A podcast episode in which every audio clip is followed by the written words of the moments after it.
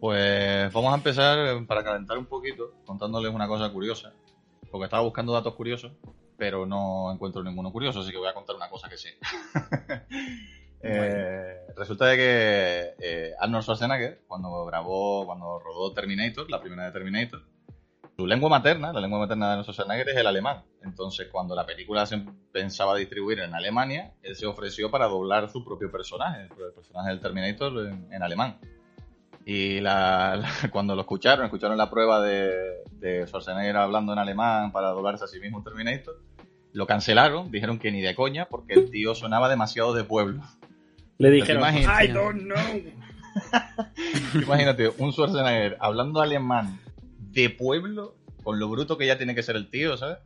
O sea, Hollywood y Alemania perdió un, vamos, un referente de la cultura popular. Curioso, El Getting to the Chopa no se olvidará nunca.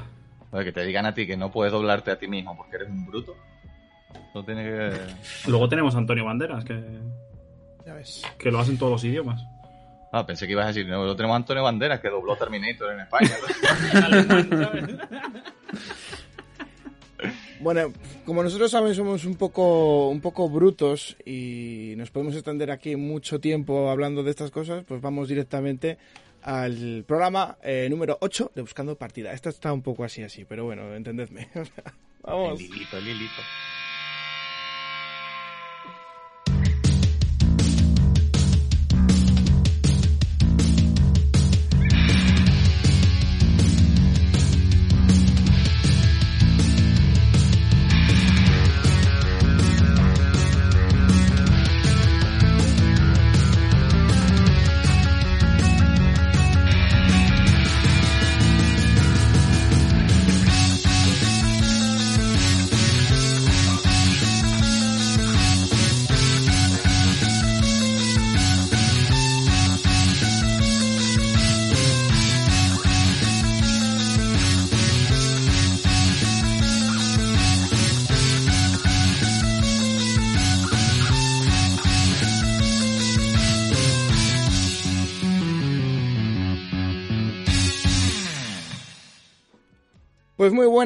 Bienvenidos al programa número 8 de Buscando Partida un día más y hoy como en el día que estamos grabando esto es el Día Internacional de los DJs, pues feliz felicidades a todos los DJs del mundo, que no lo había, no lo había dicho antes, pero bueno, eh, para que lo sepáis también vosotros, eh, chicos.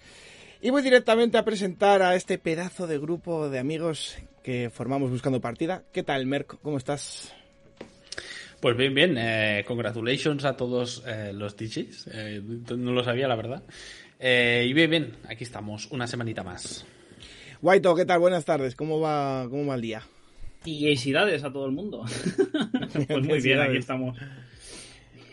Y Carlucho, felicidades a ti también. ¿no? igualmente, igualmente. Felicidades a todos esos mixers del mundo. y también recordarles a todos los mixers que, mixers que nos escuchan y mixoros que nos escuchan, que eh, buscando partidas se encuentra en Twitter, en un Twitter de puta madre, porque solo avisamos de cuando sale el programa, ya está. O sea, solo te molestamos una vez a la semana, los miércoles, a las 7 de la tarde hora española.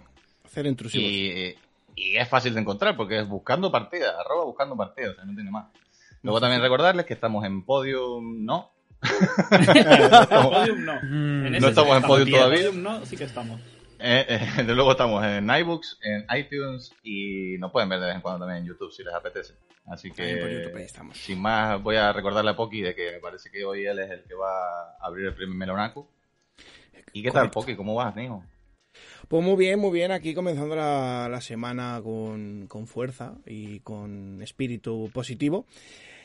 Y bueno, como bien has dicho, voy a empezar yo con mi temita eh, y hoy os voy a, traer un, tema que me surgió trabajando en estos últimos carnavales eh, y es eh, la música infantil en, en 2020.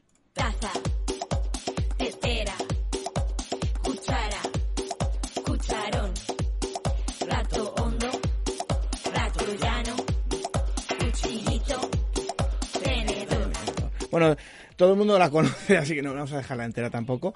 No, no, deja,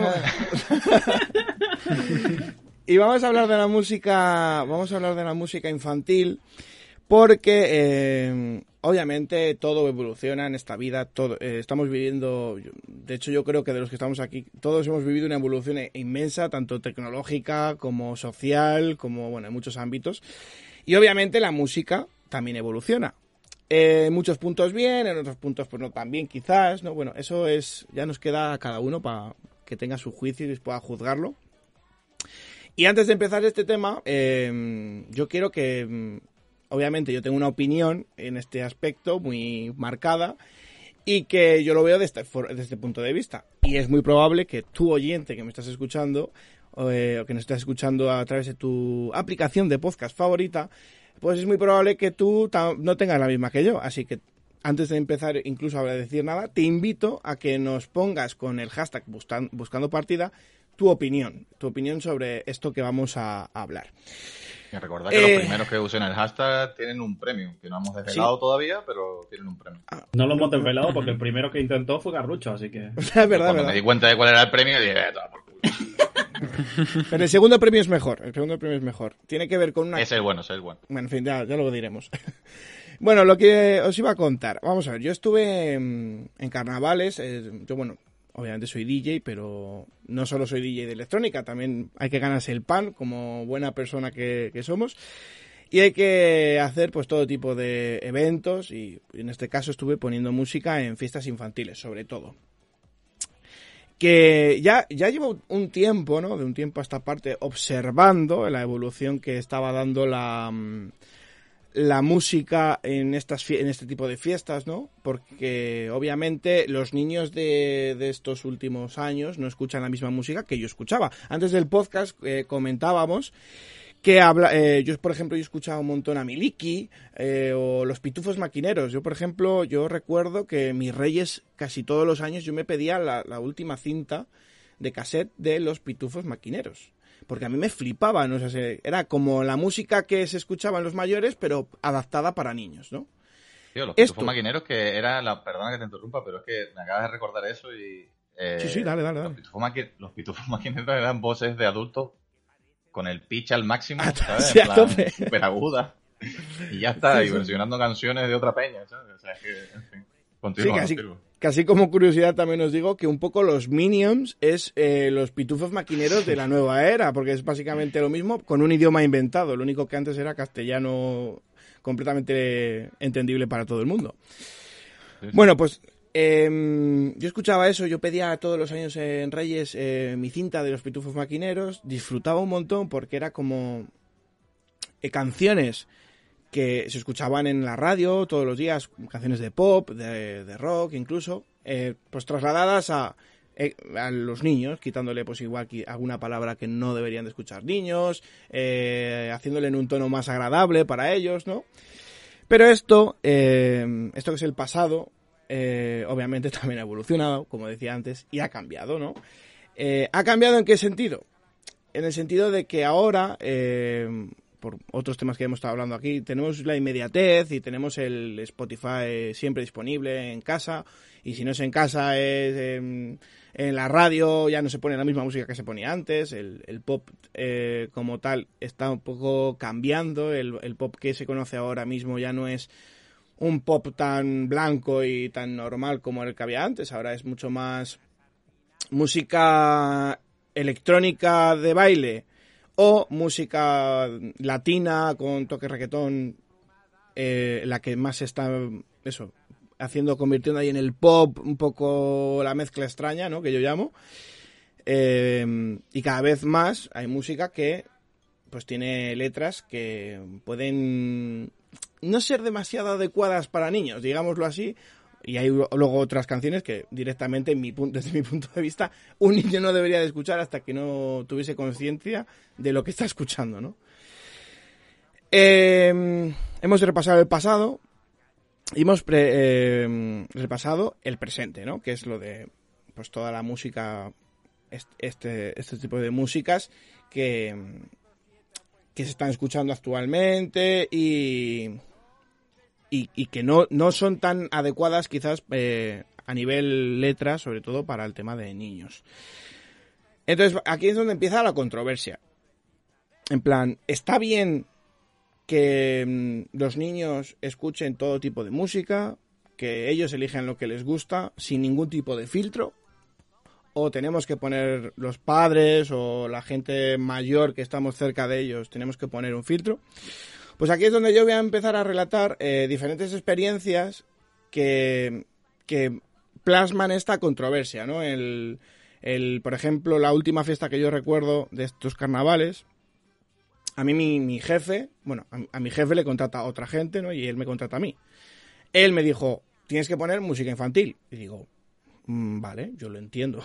Yo entiendo lo que me estás diciendo porque sabía lo que venía, ¿no? Sabía poner, que sabía que venía a ver a una fiesta donde hay hinchables, donde hay niños pasándoselo bien y no les vas a, poner música reggaetón, por ejemplo. Entonces yo puse pues, pues todo lo que estáis escuchando de fondo, pues La gallina turuleta de Miliki, que es una de las canciones de infantiles yo creo que más extendidas. Eh, luego versiones que hicieron la primera generación de Operación Triunfo de todas las canciones de Disney. Eh, eh, la serie G de versión Pitufos, muy buena por cierto. y, y, todo este tipo de canciones que eran más pues para niños, ¿no? Hasta el momento en el que llegaron un grupo de niños y me dijeron, pero por favor, y niños, estoy hablando niños de entre 8 eh, años, yo quizás el mayor, 8 a 3, 4, bueno, en fin. Y me dijeron, por favor, quita esta música y ponnos La Tusa. ¿no? La canción yo creo que está pegando el boom en el primer, en la primer en el primer tercio del año 2020. Y ahí es donde yo dije, leches. Em, me, sorprendió un montón, ¿eh? porque yo ya lo había vivido en otras ocasiones, pero el que los niños abiertamente te digan, esto es una mierda, y cambia de música, ¿sabes? Es como en plan, no me pongas esto que no me gusta. Eh, bueno, a lo que yo, obviamente, pues no lo. Porque claro, te contratan, te dicen que pongas ese tipo de música infantil, pues tú dices, bueno, pues voy a poner una canción solo de estas para que los niños sean felices, que al fin y al cabo son los que estaban disfrutando de la fiesta, y vuelvo luego rápidamente al, al, a, la, a la música infantil. Pero es que los niños no, los niños no, ya no es así. Y vinieron y siguieron. Y por favor, cambia de música, ponnos eh, más mellow, ponnos, más mellow, bueno, en fin ponnos em, canciones de, todo tipo, pero de lo que ahora mismo está más de moda. Lo, que, lo mismo que me piden en discomóviles de por la noche, gente con un cubata en la mano. Entonces, y aquí es donde voy a abrir un poco más em, para ver las opiniones. Em, me, da mucha curiosidad, lo primero, chicos, ¿qué música escuchabais vosotros de pequeños? Escuchaba y, y me refiero pequeños no cuando teníais 15 años, sino cuando teníais algo menos. A ver si alguno os acordáis. Por ejemplo, Mer, ¿tú qué escuchabas? Eh, pues la verdad es que yo también pasé mi época de pitufos maquineros, ¿vale? La verdad es que no me acuerdo mucho de toda esa época, pero sí que, sí, que eso lo recuerdo. Y también es que aquí en Cataluña, ¿vale? En la, parte en la, en TV3 pues hacían los típicos canales para niños donde siempre también ponían pues, eh, pues canciones y música y tal que luego hacían los típicos eventos de fiestas para críos pues poniendo todas esas canciones y todo eso entonces también un poco por ahí pero la verdad es que no tengo muchos recuerdos de, de nombres y tal ¿sabes? bueno los pitufos maquineros ya es un, un buen dato no eh, por cierto, cuenta del daño que mm. hicieron, ¿eh? sí, no, no, han hecho mucho daño. doctrinas, ¿eh? Y que sigue y que sigue habiendo de hecho sigue yo me he enterado hace poco porque no no les perdí la pista pero sigue habiendo versiones de pitufos maquineros que obviamente ya no hacen los mismos que eran antaño no que esencialmente por lo que decía ante Carlucho ahora cogen le suben el pitch a la voz y, lo hacen otras personas y, salen versiones de pitufos maquineros de cualquier canción no eh, ¿Tú, Guaito, ¿qué, música escuchabas de pequeño? Yo tengo de recuerdo, porque me han dicho mucho en casa, de, pequeño tenía un cassette que era el que escuchaba prácticamente siempre, que era un compilado de canciones de un programa infantil de Chile que se llamaba Cachureos. Y era un cassette con las canciones del programa de, televisión. Y eso Ya. lo nada, lo repetías hasta la saciedad, ¿no? Hasta que Sí, como, como buen niño pequeño tenía todo el mundo aburrido ya con... Sí, no, lo normal, lo normal. A mí me pasaba lo mismo. Eh, con los pitufos, ya te digo. Eh, y Carlucho, Carlucho, ¿tú qué música escuchabas cuando eras más chavalín? Pero lamentablemente también los malditos pitufos maquineros, que me estoy dando cuenta de que es doctrina nazi, ¿sabes? O sea, ahí- no sé cómo llegaron a meterse tan profundamente en la sociedad española, ¿sabes? Eh, pero co- comentando lo que, o secundando lo que decía Merck, a mí también me pasaba eso un poco. O sea, yo también recuerdo un montón de canciones de, de niña y tal, que ni recuerdo qué títulos tenían, ni de quiénes eran, ni nada de eso. Y, y también recuerdo incluso ir a comprar mi madre cosas al supermercado y ponerme en la sección de, tengo esta imagen de ponerme en la sección de música donde estaban todos los discos o donde estaban también eh, los cassettes y todo esto y ahí encontrar un montón de cosas para niños de, de- de diferentes estilos y diferentes artistas y no sé qué y yo el salir con 40 cintas así en los brazos y tal y decirle mamá todas estas para casa no, mi madre decirme venga coge una y por Dios". La que más te guste. Sí, sí. Pero ese rollo de, de, de sí recordar un montón de opción, ¿sabes? Un montón de, de diferentes opciones, pero no recordar en concreto pues artistas ni nada de eso, ¿no? Pero, sí, sí. Sí, bueno, eh, está bien, bueno, está bien todo lo que... Hemos coincidido bastante con el tema de Menos, Menos White y tal, el tema de los pitufos, porque yo creo que marcaron también una generación y un estilo de música muy particular para niños, ¿no?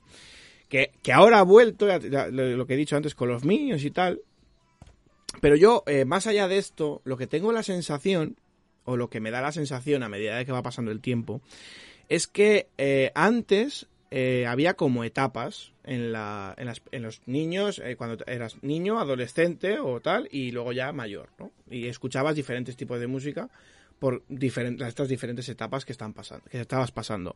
Entonces, mi sensación que yo tengo ahora es que la música, el- la música que se escucha ahora, eh, se está empezando a saltar estos, estos puntos básicos, ¿no? Menos un- el primer punto, que es cuando eres eh, muy, muy chiquitín y no sabes hablar y no sabes... mm, Cuando eres tan pequeño que no, tú no tienes el control, lo tiene la, persona que da el play a la música, ¿no? Y, y en, ese, en ese aspecto sí que se está manteniendo bastante la música guay, co- como por ejemplo puede ser el grupo Encanto, eh, o el pues Parchís, o quiero decir, el- todos estos estos grupos de música infantil para precisamente eso, para los más pequeñines, ¿no? Pues el chuchuá, eh, todo eso se mantiene eh, y sigue estando ahí, porque, pero yo creo que cuando el niño en sí, esa es mi sensación, ¿eh? Eh, ya tiene la conciencia y, y escucha un día en el coche con su padre la radio y pone en el súbeme la radioqueta mi canción de, ese- de Enrique Iglesias, es como que son ahora, obviamente son, es música muy industrializada y pensada para que guste a la primera escucha y los niños están con los ojos abiertos y las orejas más abiertas que nunca, están ahí, buah, súper receptores, ¿no?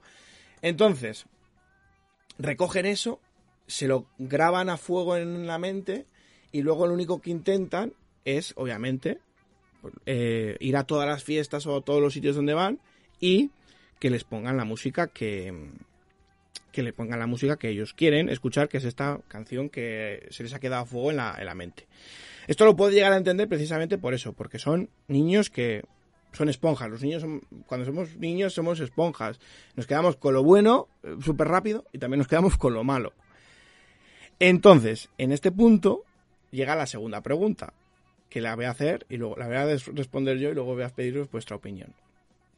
Em, en este punto en el que los niños somos esponjas, eh, ¿creéis que em, los padres, eh, eh, en el futuro nosotros, o bueno, los que sean padres y nos estén escuchando, ¿creéis que debe- debe- debemos ser los que corten un poco el. o tener, el, tener cuidado de sobre lo que escuchan nuestros hijos?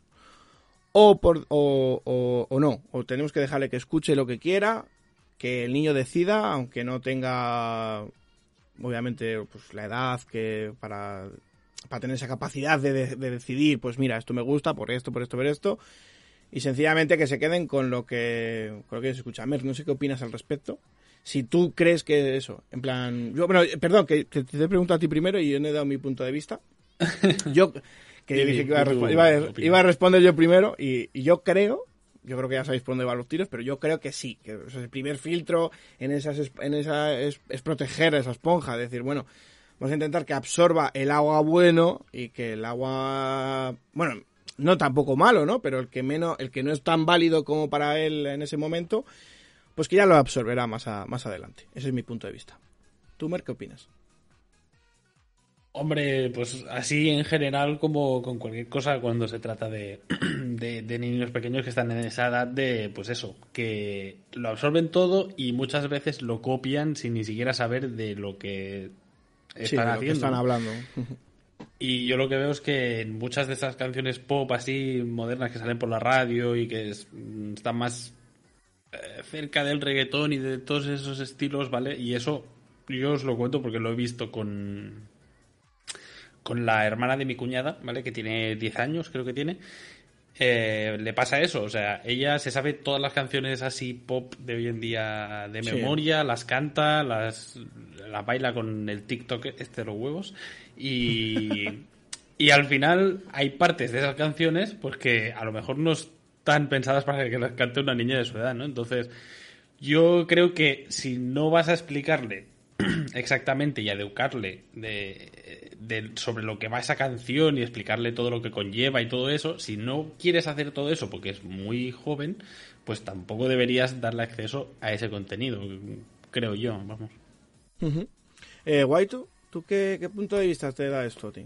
Yo eh, estoy totalmente de acuerdo con, Merck. Además, estaba pensando en lo mismo. Que creo que hay una edad donde sí que debería haber una especie de filtro, pero llega un momento en que los niños, todos los consideramos niños y son esponjas, pero aprenden muy rápido y son muy listos. O sea, si, si tú te das el trabajo de explicarles y de de, tomarte el tiempo de decir, mira, estamos escuchando esto, esto igual le explicas un poco la historia del grupo, de lo que estén escuchando, pues cambia el concepto y va a cambiar también la percepción del niño hacia, lo que está escuchando.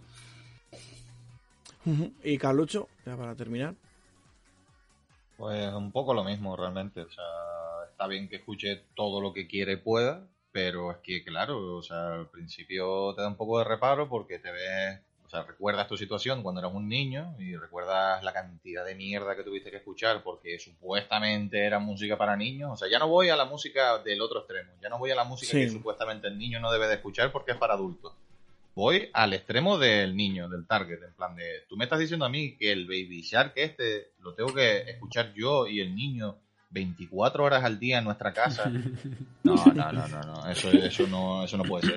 Sí, eso, no puede ser porque directamente me parece un lavado de cerebro en toda regla, o sea, una lobotomía, tío. Sí. Entonces, en yo no voy a entrar en el otro porque sí que es verdad que podría también decir al respecto bastantes cosas, pero me, me, me, me, veo más cómodo diciendo simplemente de que sí, hay que controlar un poco también hasta eso, hasta lo que supuestamente son las canciones para los niños y tal, pues vamos a ver, vamos a ver si, si el chiquillo no se queda loco después de la audición. Sí, bueno, entonces hemos más o menos tenemos la misma, la misma percepción en la base, ¿no? Que es en plan, hay que cuidar un poquito lo que se escucha en, en, ese punto y luego cuando ya tiene un poquito más de edad, pues ya que abra más los horizontes y que él decida lo que más le gusta de todo el espectro, ¿no? Entonces ya para concluir os voy a contar la última anécdota y, y ya lo dejamos por aquí. Y doy el último consejo final y tal. Yo tuve una, anécdota en la cual, em, en, una fiesta infantil hace dos años, em, yo estaba poniendo música, música infantil y tal, y, vino una niña y me pidió la famosa mm, mayores de esta, de Becky G, la, que fue un boom petardazo de la leche y tal. Y yo sinceramente en ese punto, pues yo creo que cometí un error y no lo pensé y dije, bueno, pues me la ha pedido la niña, me la ha pedido súper educada, además para los años que tiene, me la ha pedido súper bien, digo, bueno, se la pongo. A lo que aparece una madre y me dijo, yo creo que esto no es música adecuada para, para niños. Y a mí esto me hizo reflexionar mucho de este, de este aspecto. Es cuando yo empecé, yo creo que a pensar más en este aspecto, más en, en lo que tienen que escuchar y en lo que no tienen que escuchar los niños. Yo creo que me abrió un poco los ojos. Pero también vi desde el otro punto de vista, en plan, es que yo, yo no se le he puesto por primera vez esta canción y la, está escuchando en, por mí. Es que estoy seguro de que si ya esta niña me la ha pedido, todos los demás la han escuchado en, en la radio o la, han escuchado en casa porque se la han puesto. Y eso yo no, yo no tengo el control. Yo tengo el control ahora mismo en este, en este recinto porque yo estoy mandando, yo estoy mandando, yo tengo los mandos de la música que pongo. Entonces, es una reflexión que, que depende cómo la mires, también puede ser muy, porque pues, yo entiendo que un padre venga y me diga, pues yo es mi hijo y va a escuchar lo que, lo que me salga entre las narices o lo que le salga entre las narices. Yo eso lo puedo llegar a entender. Pero, y ya con esto voy a terminar, eh, yo mi consejo, si hay algún padre que, o algún futuro padre que vaya a escuchar esto, yo creo que lo más coherente y lo que yo voy a intentar si algún día tengo un hijo es eh, permitirle descubrir muchos estilos de música. Aunque a mí no me gusten, aunque yo, por ejemplo, yo qué sé, a mí, por ejemplo, el death metal o el... pues no es una, cosa que a mí me entusiasme. Pero ya que le voy a poner expuesto a música, le voy a poner expuesto a muchos estilos de música para que su diversidad, pues para que pueda elegir entre muchas cartas de una baraja y pueda decir, pues mira, de todo lo que me ha puesto mi padre un día en el coche, me quedo con, con el reggae, por ejemplo. El reggae me ha, me, ha, me ha transportado, me ha gustado más. O pues esto no me ha gustado nada y me voy a quedar con el techno house, por ejemplo, ¿no? Yo creo que en ese momento de esponja también es un buen momento para para que entren diferentes eh, sentidos, o ritmos en su cabeza, sienta diferentes cosas y que luego él más mayor pues ya diga, pues este ritmo este, este, esta sensación que me transmite esta música es la que más me gusta. Así que eso, la recomendación es que tengamos un pelín de cuidado con la música que escuchan los niños porque son las futuras generaciones y son las muchas de estas generaciones que están escuchando ahora pues la música serán seguramente que los cantantes, los guitarristas y los baterías del futuro. Así que nada, yo por aquí termino y nos vamos directamente con, con Merck a, ver qué nos ha traído. Bueno, pues eh, nos alejamos un poco del mundo más eh, del tema infantil, digamos, y nos vamos un poco más hacia la gente ya cuando ya tiene lo que vendría a ser el carnet de conducir. Y voy a hablar un poco de una especie de clase autoescuela, vamos a hacer hoy.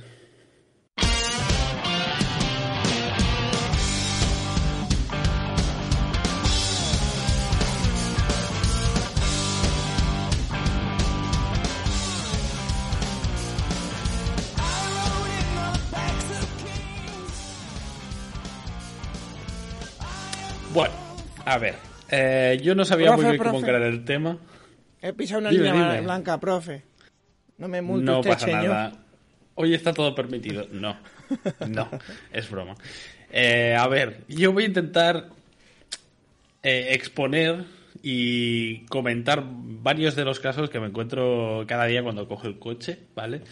Porque, bueno, yo mm, hago últimamente bastantes kilómetros a la semana porque mi trabajo está a una hora de mi casa. Entonces eh, paso por una autopista, paso por carreteras principales, digamos, y luego por carreteras secundarias y cruzo algún pueblo. Entonces es como que paso por todos lados, ¿vale? Cojo cada día un poco de cada cosa. Entonces me encuentro un montón de cosas que yo siempre intento, eh, pues, controlarme un poco, ¿no? Y y seguir siempre con cuidado y no enfadarme y estas cosas, porque soy una persona muy tranquilita. Pero bueno, quiero comentar eh, varios de las cosas que, que veo que hace la gente que no se debería hacer. Y creo que es interesante si alguien se, por ejemplo, se va a sacar, no tiene aún el carnet o se lo va a sacar, eh, porque es algo que normalmente no te explican en la autoescuela. En la autoescuela te enseñan cómo se debería conducir, pero luego eh, no tiene nada que ver con, la realidad, ¿vale? Antes de empezar, sí que me gustaría comentar un par de cosas muy rápidamente. en el episodio cero de Buscando Partida, ¿vale? Que lo podéis encontrar, ya sabéis, en iBox, en YouTube y tal. ¿O no? Eh, hablé, hablé sobre el tema de, del scam, scam baiting, ¿vale? Eh, esa gente que te llama por teléfono para estafarte y robarte tu dinero. Eh, y se han dado un par de hechos, bueno, un hecho y otra cosa que he descubierto yo hace poco, que me parecía interesante mm, decirlo por si alguien había visto eh, ese episodio y yo qué sé, pues quería saber algo más, ¿no? No da para una sección entera, así que lo voy a dejar a decir muy rápido y lo voy a dejar en la, en la descripción, ¿vale? En las referencias para que lo tengáis y podáis verlo por, por vuestra cuenta. El primero es un canal que he descubierto hace poco. Es un chaval de 17 años que se dedica a hacer baiting, ¿vale? A hacerles perder el tiempo y tal. Y que además eh, se ha hecho sus propias herramientas para devolverles la pelota y hackearles archivos y petarles las líneas telefónicas y cosas así, ¿vale? Está interesante de ver como vídeos educativos, ¿vale? No para que hagáis lo mismo ni mucho menos. Eh, yo os dejaré el enlace aquí abajo. Se llama Leo Takax, ¿vale? Y luego el segundo, eh, más generalista, eh, la BBC ha hecho hace poco un reportaje que se llama Criminals on CCTV, ¿vale? En, cámara o algo así.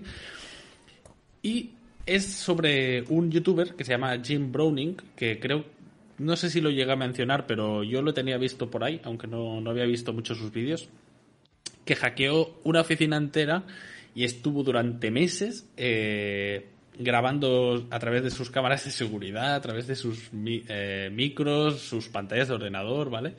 Un locurote. Y todo esto ha hecho un reportaje la BBC, que se emitió el, lunes 2, si no recuerdo mal, y 2 de, marzo. Y bueno, si tenéis oportunidad de buscarlo por ahí y encontrarlo, eh, yo os intentaré dejar el, el tráiler abajo, que está en YouTube y hace un breve resumen de lo que trata el documental y tal. Eh, pero el completo no he podido encontrarlo. Si lo encuentro, también os lo dejaré abajo. Y bueno, hasta aquí, ¿vale? El par de apuntes que quería hacer por si alguien se había quedado con, con ganas de más. Nice. Ahora sí, vamos a ir con el tema de, de la carretera. Como os digo, ¿vale? Eh, voy mucho en coche últimamente. Hace poco que me he sacado el carnet, tengo que decir, o sea, hace como dos años. Eh, y ya empecé a, usarlo casi diariamente, prácticamente desde que me lo saqué. Entonces, claro, yo venía de la autoescuela, de que me explicaran, pues esto se hace así, esto se hace así, esto no lo puedes hacer, esto tal, no sé qué. Y hasta haces las prácticas y haces el examen y hasta ahí muy bien, ¿vale? Hasta ahí muy bien porque todo más o menos te va encajando, ¿vale? Eh, pero ¿qué pasa? Que luego empiezas a usar el coche ya de forma más continuada y te encuentras un montón de casos de gente que se salta directamente todas las normas y que realmente no es que se las salten o no, ¿vale? Eso podría ser un tema más secundario. El problema es el peligro al que ponen a ellos y a otra gente, que yo no sé si es que no se dan cuenta o se dan cuenta y hablando mal se la suda, sinceramente, pero es un peligro con el cual tú tienes que estar al tanto, aunque no deberías, pero que tienes que estar eh, con cuidado, porque si no te puede pasar algo malo a ti, aunque tú estés haciendo las cosas bien, ¿vale? Voy a empezar por los primeros, que es de lo más común que veo, eh, que son los que se saltan los CEDAS y los stop, ¿vale? Eh, directamente, y para ellos las prioridades en las carreteras y tal, pues como que no van mucho con ellos. Y a lo mejor vas a ir a, a, un, a una rotonda, vas a entrar a una rotonda o en un cruce o lo que sea, y de golpe tienes que dar un frenazo porque quien tenía que frenar era el otro y resulta que, no ha querido frenar, ¿vale? Se ha levantado así ese día y dijo, pues venga, para adelante, va. Eh, bueno, de estos me encuentro bastante, sobre todo con los CEDAS, ¿vale? Eh, los casos que más me encuentro son, por ejemplo, en rotondas. Eh, hay una cosa que me hace mucha gracia, ¿vale? Que a veces hasta me río porque de verdad, o sea, es, en plan. ¿Qué cojones? Que es que hay gente que está a punto de pasar su ceda, ¿vale? Te está mirando, ¿vale? Te está viendo. Hay como un segundo o dos en el cual él te está viendo como tú te estás acercando a él porque tú tienes prioridad y puedes pasar y en los cuales él te sigue mirando y acelera, ¿vale? Es como... Ni siquiera pone ningún tipo de cara ni nada, simplemente te mira, pasa de ti como si fueses eh, transparente y avanza metiéndose en tu carril, obviamente, metiéndose en tu camino y haciéndote a ti frenar cuando tú no deberías frenar porque tú eres el que tiene prioridad, ¿no? Y una de las cosas que más me vuela en la cabeza porque es en plan, a ver, o estás ciego y estás mirando hacia aquí pero realmente no me ves, o me ves y es que te da totalmente igual y tú vas a tirar igualmente, ¿no? Y no sé. Es uno de los casos más. Más lo de las rotondas es que. lo de la rotonda y coger las rotondas por, por dentro sistemáticamente, aunque te salgas por la primera salida, y atravesar y cortar el paso a los, a los que están fuera y ya estás haciéndolo bien. Eso es el, pan de cada día, de por lo general, en todos los sitios. Vamos, Aquí en España todo se soluciona con una rotonda. Sí, sí, es que encima es que es eso, es eso. Madre mía. Bueno, e, ese es otro de los puntos que tenía apuntado, ¿no? el, tema de las rotondas, pues eso. Hay veces que hay dos carriles en las rotondas, hay veces que hay un carril pero es muy ancho y la gente interpreta que ahí caen dos coches y se inventan el otro carril, ¿vale? Hmm. Y luego eso, hay veces que hay dos carriles en la rotonda y hay dos salidas, por lo tanto, el carril de dentro tiene que ir a la segunda salida, digamos, aunque están juntas, al segundo carril, perdón y el que está más afuera a la primera, ¿vale? Eso sería lo lógico y lo normal.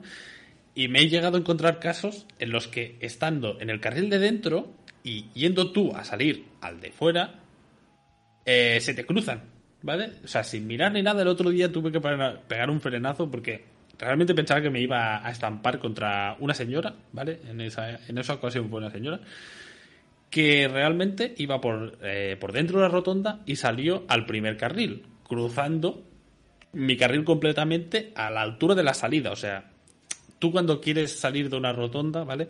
Se supone que te tienes que poner al carril de fuera y luego salir, si es un carril, la salida, o si es de dos carriles, puedes salir desde el de dentro, pero al segundo carril, ¿vale? Que es lo lógico, porque hay dos carriles paralelos. Entonces, es como si fuera una curva en vez de una salida, ¿vale? Imaginémoslo. Entonces, cada uno tiene como su carril. Eh, pues bueno, pues al final la gente hace lo que quiere. Hay los que están en el carril de dentro y salen en el primero, los que están en el carril de fuera y salen en el segundo para adelantar luego a otra gente. En fin, eh, un caos completamente.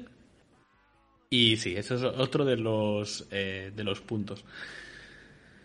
Luego, otro que también me, me hace mucha gracia. la gente que se incorpora, ¿vale? Eh, hay varios tipos de incorporaciones, ¿no? Eh, tú tienes algunas que es un carril bastante largo en los cuales eh, les da tiempo a acelerar y tal para poder meterse, sobre todo si es en autopista. Luego hay algunos que son más cortos, ¿vale? me hace mucha gracia la gente que se acaba el carril, ¿vale? Que tú si ves que no puedes meterte, pues se supone que frenas al principio del carril para que luego te dé tiempo a acelerar cuando te vayas a meter, ¿vale? Sin meterte a 10 por hora al carril de la autopista, por ejemplo, de lo que sea. Y me hace mucha gracia, pues eso, la gente que eh, va tirando, ve que no puede entrar y se frena justo al final.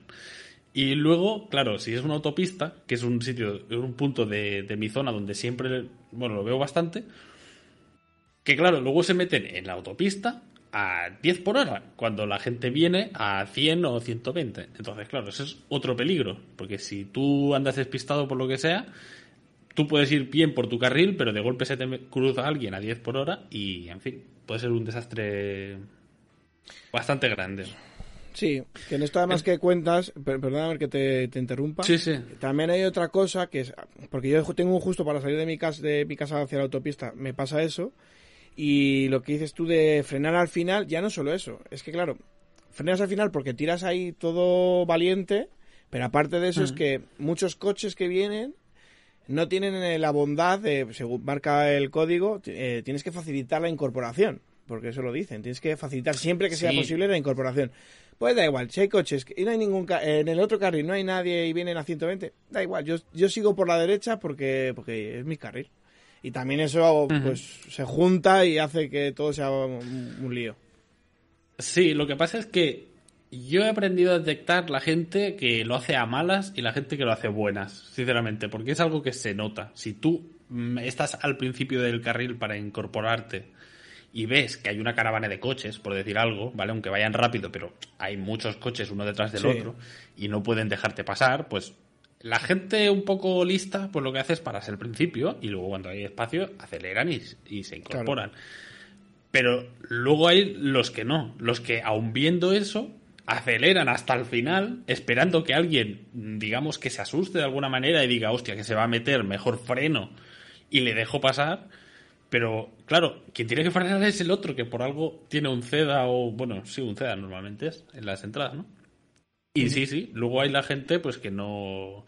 Yo, por ejemplo, sí que suelo, suelo dejar espacio y, por ejemplo, si hay una incorporación y hay varios coches lentos, y yo soy de los que frena un poco para dejar espacio a que se incorpore uno, aunque yo no debería hacerlo, pero es eso, ¿no? Si veo que alguien está frenando al principio del carril porque quiere incorporarse bien y tal, a esos normalmente incluso freno para dejarles pasar si, si hace falta, ¿vale? Pero a los otros no, a los otros yo acelero porque yo no tengo por qué frenar. Y si ellos eh, no quieren frenar y se quieren acabar su carril, realmente no es mi problema. Yo no tengo que dar al final del todo un frenazo para que ellos entren, ¿no? Entonces al final, yo creo que estas cosas se, se ven se ven bastante se notan bastante, ¿no? De quién, quién lo hace porque, pues eso, porque no tiene espacio para meterse o lo que sea. Y quién es porque realmente tiene mucha prisa y quiere llegar el, primero a todos sitios. Y sí, sí. Y, hablando de los carriles, hay otra cosa. Que en tu caso, por ejemplo, en esa zona a lo mejor van todos por la derecha. En mi zona pasa un poco al revés. En mi zona van todos por el medio. Eh, les ha picado por ahí y te encuentras gente a la autopista que a lo mejor van a 70, me he llegado a encontrar casos, van a 70 por el carril del medio, eh, no tienen a nadie 100 metros adelante a ninguno de los dos carriles, ni a la derecha, ni a la izquierda, ni, ni en el medio. Van ellos a 60, 80 por, por el carril del medio, ven que vienes tú detrás y les da igual. Ellos siguen para adelante, en plan, la calle es mía, yo puedo hacer aquí lo que quiera, voy por el medio, pam. Eh, por suerte, en la zona que yo vivo realmente no hay muchas así curvas en la parte de la autopista, es todo bastante recto, curvas muy anchas y tal. Pero claro, esto lo haces en un sitio donde haya poca visibilidad y a lo mejor el que viene atrás eh, te revienta el coche. Porque eh, obviamente la autopista, si puedes ir a 120, ir a 80, por el carril del medio es como muy raro, porque si vas a 80 se supone que deberías ir al carril de la derecha.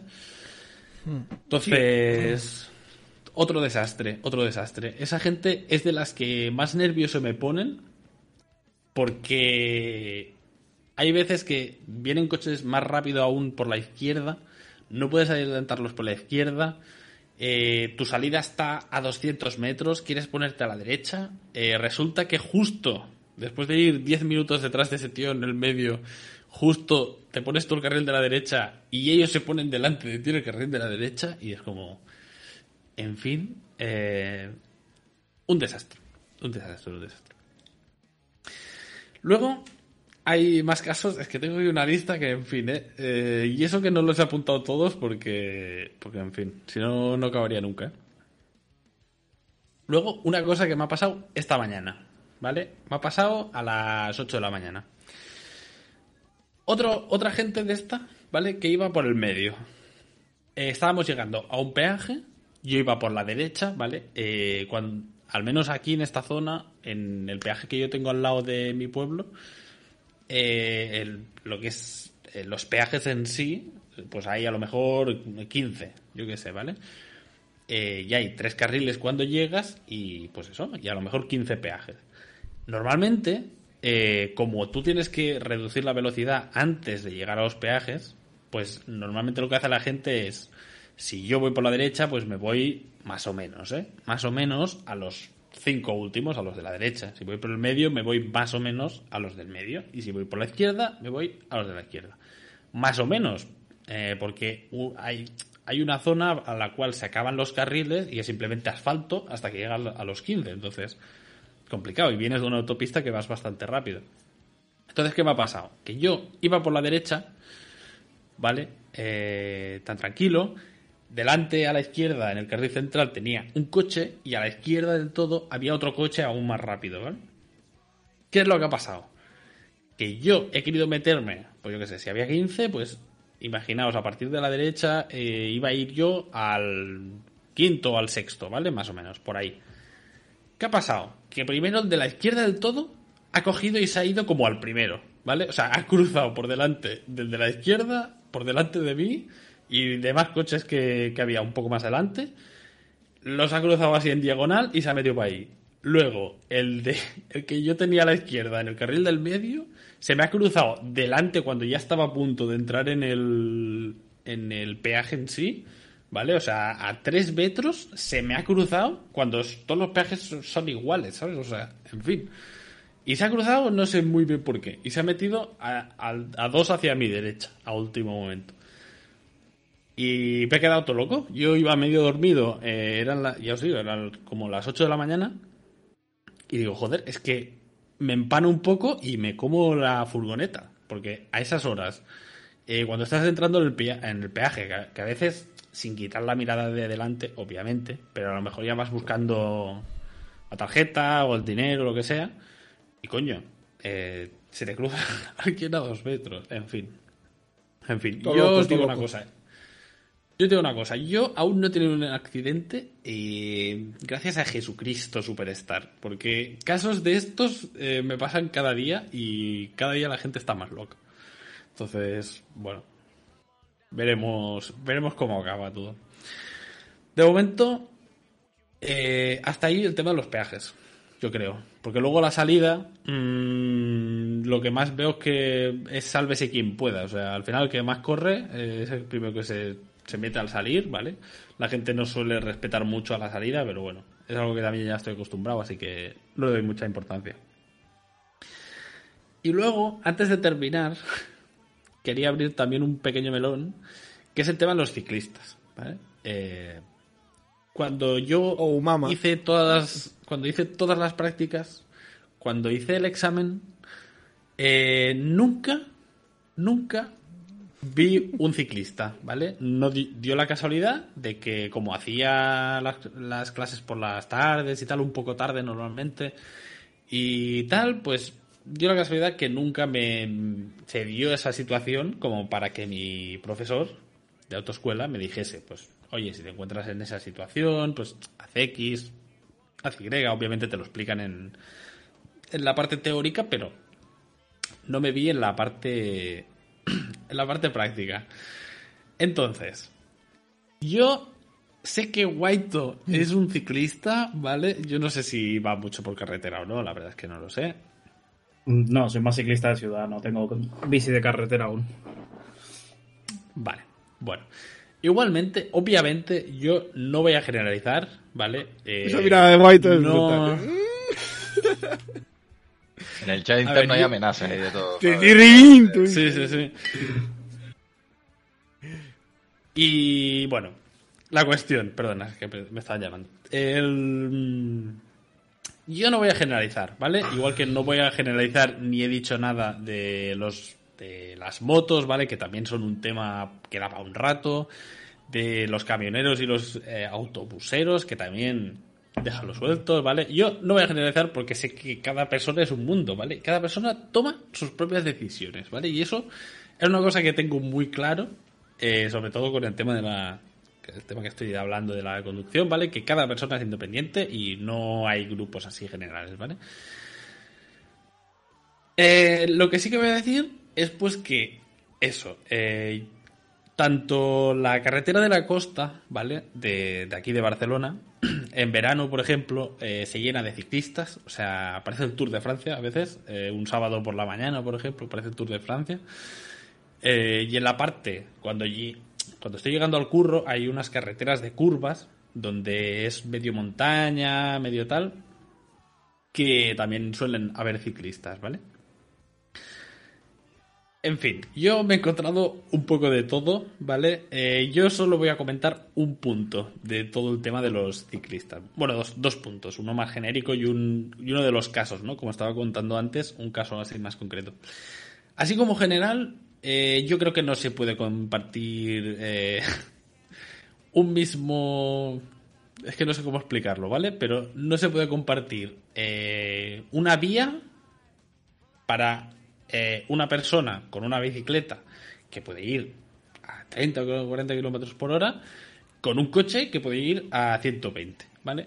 Eh, yo lo siento mucho, pero yo creo que ahí hay que hacer algo y hay que estudiarlo. Yo no digo que se prohíban ni que no se prohíban, pero yo, por ejemplo, estaría muy de acuerdo en que les hagan un carril para ellos solos. Y yo en eso no, no tengo ningún problema, ¿vale? Pero sí que es verdad que, que hay que ser un poco conscientes de, sobre todo, de las zonas a las que van, ¿vale? Eh, por ejemplo, en la parte de la costa no suele haber tanto problema porque suele haber zonas para adelantar, ¿vale? Y, hay, suelen haber carriles bastante anchos que te dan margen para poder adelantar sin ningún problema, ¿vale? Y ahí, pues bueno, no suelen pasar eh, eh, demasiados incidentes. Pero a mí lo que más eh, cosa me da es la parte de la, de la montaña, ¿vale? ¿Qué es lo que pasa? Eh, vosotros pensad que por la zona que yo voy son carreteras de dos carriles mm, bastante estrechos, ¿vale? Que si pasa un tráiler o un autobús normalmente está casi pisando la línea que separa el carril contrario. Eh, no hay ningún tipo de andén, es decir, cuando acaba el carril tienes la valla o la montaña y, y, punto, no tienes ningún tipo de margen de maniobra ahí ni nada. Y hay un montón de curvas eh, cerradas a las cuales no ves lo que hay detrás hasta que estás ahí, ¿vale? Entonces, eh, yo me he llevado ya más de un susto de girar justo la curva y encontrarme a un ciclista que no lleva ni siquiera el peto, ni siquiera lleva una luz, ni siquiera lleva ningún tipo de identificación visual, ¿vale? Eh, y a veces incluso van todos de negro y la bici es negra, que es en plan, a ver, así aún te veo menos, ¿sabes? Y, y, llevarte un susto y tener que pegar un frenazo y el de detrás que viene también pegar un frenazo y ir a 10 por hora porque justo es un trozo de subida y como no puedes adelantar porque no hay espacio, el ciclista no se puede poner a otro sitio porque tampoco hay espacio. Eh, en fin, en fin, es un desastre y yo creo que sobre todo en esas zonas sí que a lo mejor debería o, le, ya os digo, o hacen un poco de andén para que puedan pasar sin que haya ningún desastre, o realmente en esas zonas sí que creo que se debería pues prohibir o regular o hacer algo porque realmente es un peligro. Y el, y el problema es que es un peligro eh, para ellos porque al final tú vas en el coche y seguramente si la atropellas es que tú seguramente ni te enteres, ¿vale? Porque obviamente tú llevas un coche que pesa mil kilos, ¿vale? Y el ciclista lleva una, una bici que pesa tres. Entonces, yo solo pido que, que seáis conscientes, ¿vale? Eh, si sois ciclistas, como White, ¿vale? Por favor, como mínimo, como mínimo, llevar un chaleco o una luz o algo que os identifique, porque os vais a encontrar a alguien que anda despistado en ese momento. Un cartel y... que ponga, soy ciclista, cuidado. Por ejemplo. Sí, no, grande. pero ya por su seguridad sí que es verdad, joder, es que ya por la seguridad del ciclista, no más que otra cosa. Claro, claro, es que es lo que digo, sobre todo por, por ellos, ¿vale? Yo ya os digo, desde aquí el, resumen, ¿vale? Y la conclusión que quiero dar a toda la gente es que si, si sois conductores, eh, no seáis unos suicidas, por favor. Eh, todos nos saltamos a veces eh, alguna norma que hay, sabes que hay una recta que pone que es a 50, pero que no viene nadie nunca, no hay ningún tipo de cruce, a lo mejor vas a 55, bueno, vale. Todos a lo mejor puede que lo hayamos hecho. Pero sobre todo en temas de cedas y en temas de cosas importantes que pueden poner en peligro tu vida y la de los demás, por favor, ir con más cuidado porque un despiste es verdad y cualquiera que haya conducido creo que en algún momento se habrá dado cuenta de darse algún susto que realmente en un segundo eh, pueden pasar cosas muy graves si, si no estás un poco atento, ¿vale? Entonces, por la parte de los conductores, por favor, cuidado con eso. Y por la parte de los ciclistas, no voy a decir nada más, solo que llevéis al menos un chaleco o una luz, por favor. y sin más, y sin más voy a dar ya paso al, al, siguiente tema, que lo va a traer Carlucho, si no me equivoco. No te equivocas, Merck, no te equivocas. Y con respecto a las bicis tampoco, hay que cogerlos, marcarlos y meterlos a todos dentro de un sitio en el que lo podamos tener localizado. eh, Habló el que iba en bici para todos lados también. Eh, marcarlos de por vida con un, con un rollo de estos como las vacas. Ya, ya, ya. Bueno, vamos a darle un poquito de color a todo esto y hoy vamos a hablar de colores que son marcas registradas.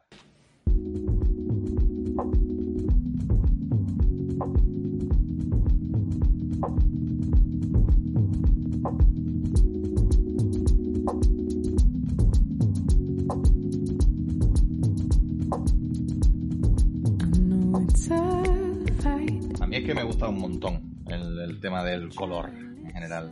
Eh, hay otro tema por ahí pendiente que sé que tienen ganas de que trate algún día y ya, caerá. Pero básicamente eso, básicamente el color me parece que es una parte indispensable de la vida, aunque nos hayamos acostumbrado a él de una manera muy cotidiana, muy tal. Pero, pero bueno, hoy vamos a tratar ese aspecto del color, el aspecto del color de las marcas registradas, ¿no? Esos colores que supuestamente si utilizas estarías cometiendo una ilegalidad. Eh, y cómo, se cometen esas ilegalidades y yo puedo coger el verde de Telefónica y usarlo en mi casa y qué, pasa con todo eso, ¿no? Vamos a hacer un pequeño repaso por ahí. Para dar un poquito de contexto, eh, hace poquito, hace menos de dos años, recuerdo, creo que fue el año pasado o a principios del anterior, Em, se creó, se, creó en un laboratorio un color que se llama Banta Black, con V, Banta Black, que supuestamente, y yo creo que le voy a quitar el supuestamente, eh, se, se, considera el negro más negro del mundo, el negro en pigmento más negro del mundo. Es más negro que Tupac, ¿vale? Y, y hay diferentes hay diferentes, pues eso, empresas militares, gobiernos y diferentes tipos de, instituciones de este estilo que ya están detrás de este color, que precisamente se puede utilizar para hacer cosillas un poquito con otra índole, más allá de la artística, ¿no? Pero ¿qué pasa? Que este color, el Banta Black, ya les digo, creado en un laboratorio, eh, con la intención de que sea el color negro más negro que pueda existir, eh, llega un artista, eh, Anish, Anish, Anish Kapoor, creo que era, o algo así. Bueno, no me acuerdo muy bien del nombre, creo que era algo así, un artista indio que se llama Anish Kapoor. Eh, y llega el señor y dice, bueno, pues no se sabe cuánto gastó el señor, pero llega el señor y dice, bueno, este color para mí, ¿vale? Voy a comprar los derechos de este color, voy a registrar este color. Él no lo creó, ¿eh? es una empresa diferente la que, la que creó el color y tal. Pero el señor Anish coge y dice, a mí me dan este color, quiero los derechos de este color y quiero que se me remunere de manera económica cada vez que alguien vaya a utilizar este color. Y la empresa accede a ello, o sea, la empresa, claro, no se sabe cuánto es la suma que hay detrás, pero la empresa le dice, ok Anish, eh, a partir de ahora el Banta Black solo lo puedes utilizar tú y aquel que lo quiere utilizar tiene que pagarte a ti. Así que, claro, eh, toda la controversia que hay detrás, porque al existir un color que por fin un... Porque antes se utilizaba el carbón para utilizar este tipo de efectos de, de, negro puro, ¿no? De conseguir un negro de ausencia total de color. Eh, pero el carbón aún así sigue teniendo una pequeña parte de no sé qué otro material que hace que sea un poco reflectivo. Este material es 99,98 o algo así eh, de, de, de, antirreflectividad. O sea, que no se ve nada. Ya dejaremos los links aquí en la parte de la descripción y tal para que lo puedan ver porque es alucinante. Es completamente alucinante el color. Entonces hay muchísimos artistas que dicen queremos utilizar este color, pero tampoco vemos normal ni ético que un artista, porque este señor, el Anish eh, Kapoor creo que se llama, el señor Anish dice que, que solo lo puede utilizar él. Entonces aquí hay un poco de controversia, ¿no? En plan de, vale, sí, si tú creas un color en un laboratorio y luego lo compras, compras los derechos de distribución y de producción de, de explotación de ese color, legalmente está sujeto a que nadie más pueda explotar ese color. Por lo tanto, ¿alguien podría patentar el color rojo? Mm, sí, sí, sí que pueden, y lo han hecho. Hace un montón de años, hace cientos de años. Y se llama Coca-Cola. ¿Vale? El, color rojo de Coca-Cola, sí, sí, es que ya está todo inventado. Eh, el color rojo es característico y súper recordable de Coca-Cola, que también les ha funcionado eh, fue uno de los primeros colores que precisamente se registró de manera legal en una oficina de patentes. Eh, creo que la mezcla eran tres, tres colores rojos diferentes, ¿no? Eh, durante mucho tiempo estuvieron dándole vueltas a cómo podría ser el, el, color rojo que querían utilizar para su marca. Utilizaron tres tipos de pigmentos rojos y cuando llegaron a la conclusión de que con una mezcla exacta, porque ya saben que a la gente de Coca-Cola lo de las mezclas y los secretismos les encanta. Pues cuando una mezcla exacta de rojos, de esos tres rojos, se conseguía el rojo que ellos querían, ellos fueron a la oficina de patentes y les dieron la fórmula para conseguir ese rojo y dijeron esto que no lo puede utilizar nadie más porque es nuestro color, es el color que queremos para nuestro producto. Y la oficina de patentes le dijo, pues ok, pues para ti. A partir de ahora este es el rojo Coca-Cola, tiene una referencia también en el registro mercantil y solo lo puedes explotar tú como, como Coca-Cola y dueña de ese color. Pero claro, el rojo de Coca-Cola, no sé si están viendo el entorno en el que nos encontramos o lo que tengo en la espalda, por ejemplo, pero vamos, que un rojo muy parecido al de Coca-Cola o... Oh, shit. o- sí, sí, vamos, que estamos en problemas, chicos, no se los quería decir. Ay, eh, todo no esto vaya- es para decirles que tenemos una denuncia por parte de Coca-Cola. Coca-Cola. la demanda, no Esta semana no sé a quién le tocan los 50 euros, pero te van a llegar a ti, ¿vale? Sí, me van a tocar.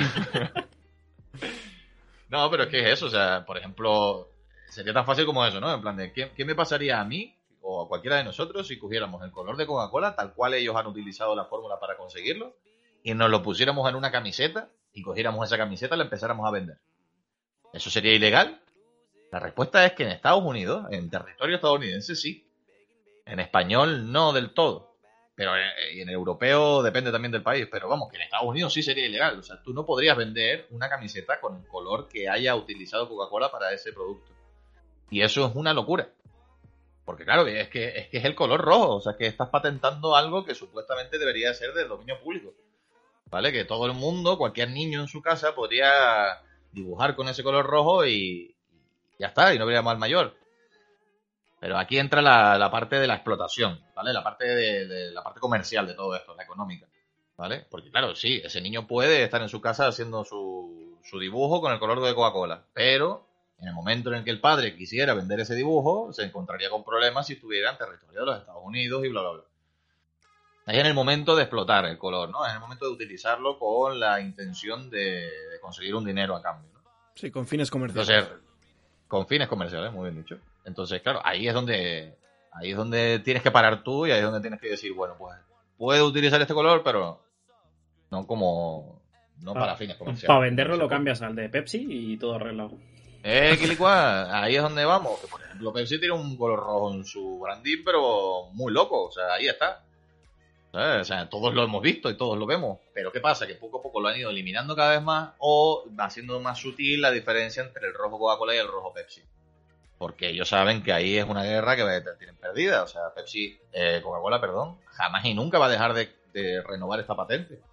Mientras se venda la última Coca-Cola en el mundo, que aquí parezco Lucho Damos, ahí va a estar Coca-Cola pagando su patente para poder venderla del color rojo que ellos quieren. ¿sabes? Por lo tanto, aquí eh, quería sacar el tema de la controversia primero, porque sé que es el tema que tal vez la gente tenga menos claro y tal. Le planteo, oh, pero ¿se puede hacer esto? No se puede hacer esto. Siempre depende del país, siempre depende de las normas a las que tú te acojas. La oficina de patentes española funciona de una manera diferente que la oficina de patentes de Estados Unidos. Depende del dinero que tengas también. Eh, a, eso, a eso voy. Cuando quieres internacionalizar tu producto, ahí depende de tu dinero. ¿Por qué? Porque tendrás que registrarlo en la patente estadounidense, tendrás que registrarlo en otras oficinas internacionales que ya conecten con diferentes países. En fin, aquí al final lo que importa es que si tienes dinero para hacerlo, siempre podrás hacerlo. ¿Vale? Y sí, eh, la respuesta es, se pueden registrar los colores. Pero vamos a entrar en otro caso en el que a otra empresa decidió registrar otro color primario. Dijo, pues ¿sabes qué? Si Coca-Cola registró el rojo, nosotros vamos a registrar el magenta. Porque somos así de chachi. Y esta empresa es T-Mobile. ¿Vale? Es una empresa que a nosotros no nos toca tan de cerca porque es una empresa de telefonía y comunicaciones estadounidense, pero que les invito a todos los oyentes y a incluso a los compañeros del podcast que si buscan rápidamente por internet T-Mobile verán que su símbolo principal es una T magenta, vamos, el magenta típico de la impresora. ¿Vale? Eh, que da la casualidad de que yo tengo por aquí cerca en algún sitio. Así que sí, tenemos otra denuncia de T-Mobile por utilizar el magenta de T-Mobile. Uh. Vamos. Sí, sí. Nos Eh, por la ruina, venga, ¿eh? vamos a por la tercera. Una de Madre. Coca-Cola y otra de T-Mobile, sí, estamos en, estamos en la mierda. en fin. Pero sí, en este caso, eh, T-Mobile llegó a la oficina de patentes, como hizo Coca-Cola, pero eh, ya no estamos en el 1800. Ahora estamos en una época en la que prácticamente todo se ha registrado, todo se ha patentado de una manera muy específica. Incluso existe una empresa que directamente a diario registra mm, decenas de colores, como es Pantone, por ejemplo que se dedican a eso, se dedican a descubrir nuevos colores para poder registrarlos y que nadie más los pueda utilizar antes de que llegue otra persona y los descubra, ¿vale? Entonces T-Mobile se encontró que ya vivían en un mundo diferente en el que registrar el color magenta no era tan fácil. Pero a día de hoy, ese color en concreto sí que se puede utilizar, digamos, de manera comercial por parte de T-Mobile y si cualquier otra compañía de comunicaciones quisiera utilizarlo, no podría. Pero solo compañías de comunicación. ¿Vale? Ahí es donde el fallo del jurado dictaminó que realmente T-Mobile sí puede utilizarlo pero ninguna otra compañía de telecomunicaciones y telefonía móvil puede utilizarlo. Entonces es como un poco, hemos gastado todo este dinero por nuestra cabezonería de querer registrar el color magenta para que nadie lo pueda utilizar. Ahora quedamos como los más absurdos del, del, sector porque tenemos un color que solo en este sector es donde tenemos el privilegio de utilizar. Pero por otro lado también nos está hablando Carlucho en un podcast en España sobre esto y le está haciendo publicidad a la compañía. Entonces ya las ideas ocultas o la gente se nos oculta que hay detrás, pues ya ahí no nos vamos a meter. ¿no? T-Mobile, los 50 euros a la cuenta de Buscando Partida, por favor. Hashtag Buscando Partida, ¿vale? Te puedes llevar un premio T-Mobile y puede ser que sea el color magenta en España, quién sabe. Eh, otro caso más, ¿vale? Que me sé más casos de, de, de colores registrados. El azul Klein, seguro que lo han escuchado por ahí. Si, si en algún momento ha, han tenido contacto con una persona que sepa de moda, ¿vale? O ustedes mismos, si saben de moda, seguro que han escuchado esta expresión de eso es color azul Klein. Y tú te quedas como, oh my god, eh, esto sí que me saca de mis casillas porque esto es un color con nombre y apellido. azul Klein. Hola, ¿qué tal? Buenas tardes. Y efectivamente, de- detrás de todo esto hay un científico, no un científico, creo que era un artista que por métodos científicos, o sea, utilizando componentes químicos y mezclándolo con, el, con azules y pigmentos azules que él tenía, pues encontró un tono muy concreto del azul Klein, o sea, del azul, y lo bautizó como Inter- International Blue Klein o algo así, ¿no? Eh, que creo que es como formalmente se, se llama. Este color también está registrado y dentro de la moda, evidentemente, como es una tela y es un pigmento que necesita absorber la tela o, digamos, nutrirse la tela para poder poseerlo, pues aquí es donde este señor tiene todas las de ganar. ¿Por qué? Porque es mucho más complicado si quieres conseguir ese color en una tela, ¿no? Tienes que saber la fórmula que hay detrás, ¿no? Sea, aquí este señor no tuvo mucho problema en llegar a registrar este color de esta manera, dar esta fórmula y, y se acabó, no hay más. Que yo puedo utilizar el azul Klein en, qué sé yo, una página web, por ejemplo, para ponerla en un fondo, sí, y nadie me va a denunciar. Pero en el momento en el que quisiera hacer ropa, pues ahí tendría que eh, lidiar con según qué trabas legales. ¿Qué más casos hay de colores registrados? Hay, hay uno que también es curioso, este no lo sabía yo, este me lo contaron, y es el de las suelas de los, de los zapatos de... de no, no es Louis Vuitton, es Louis Bu- Bu- Bu- Vuittoni o... Creo que este sí lo tenía por aquí, déjame dame un segundo que te lo busco rápidamente. ¿Buitoni no es el Eh, de las pizzas? Louis Vuitton, Louis Vuitton, Louis Vuitton, sí. Pero sí, era Louis el de Vuitton. la Fórmula 1. Vale. Es que no quería decir el de las pizzas y creo que dije el de las pizzas. Louis Vuitton, el de los zapatos y el de la ropa, ¿vale? Hasta ahí. Es que este no lo sé yo mucho, lo busqué ahora rápidamente y lo tenía por ahí porque recordaba que también era un color registrado y es en concreto el color rojo de la suela de los zapatos Louis Vuitton. Que es como muy, muy, muy, muy concreto, pero también es una marca registrada porque prácticamente toda la gama de zapatos de esta compañía le pone ese color a la suela de los zapatos. A los tacones, a todas las cosas que hacen. Eh, entonces, claro, aquí también tuvieron que hacer lo mismo, tuvieron que ir a registrar el color y decirle a esta gente, oye, mira, no queremos que nadie más utilice esto de esta manera tan concreta y tal, ¿no? Y también hay otro caso, que este ya sí nos toca un poquito más de cerca, que es el caso de una pequeña sastrería que había en Madrid, que empezó hace un montón de años a hacer arreglitos de ropa y tal y cual, y que hoy en día tiene cientos de centros comerciales por toda la, por toda la geografía española, ¿no? y que ese color carismático que contiene su branding, incluso en ropa, aquí ya se, se, se rompen las fronteras, se utiliza para mencionarlo. Porque tú puedes entrar en una tienda y decirle, ¿me da este, esta camisa color verde corte inglés, por favor? Entonces ahí es cuando ya transgrede este tipo de cosas, ¿no? Sí, porque el color del corte inglés también está registrado.